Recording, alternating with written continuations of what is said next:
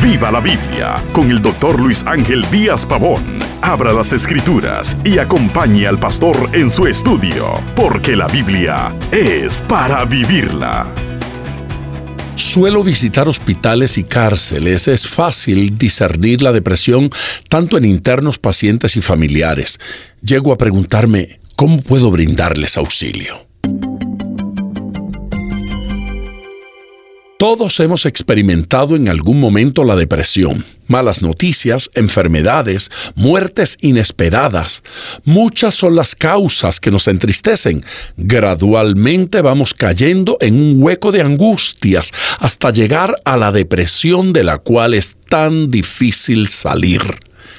En la Biblia encontramos hombres que enfrentaron depresión. El caso de un hombre relevante y usado por Dios es el del profeta Elías.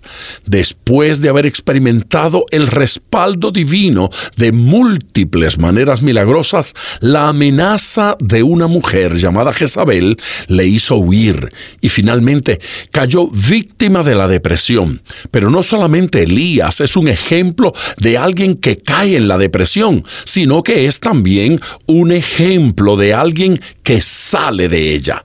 Entonces, ¿cómo podemos salir del pozo de la depresión? ¿Cómo podremos recuperarnos? Solo la asistencia divina hizo que este hombre saliera otra vez a luchar y enfrentar sus temores y su depresión.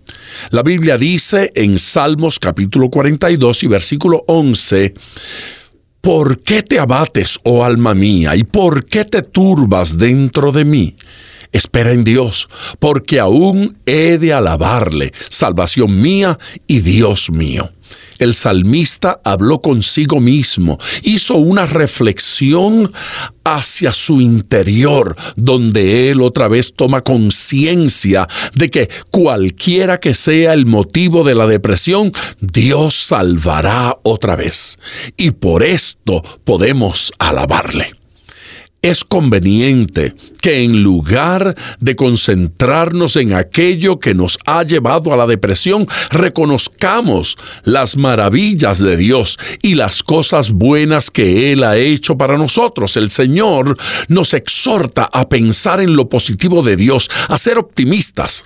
En Filipenses 4:8 dice, por lo demás, hermanos, todo lo que es verdadero, todo lo honesto, todo lo justo, todo lo puro, todo lo amable, todo lo que es de buen nombre, si hay virtud alguna, si algo digno de alabanza, en esto pensad. Debemos reconocer y confiar en todo momento, más allá de lo que los ojos físicos vean, que Dios cuida de nosotros. La depresión viene producto de concentrarnos en nuestros sentimientos y pensamientos negativos.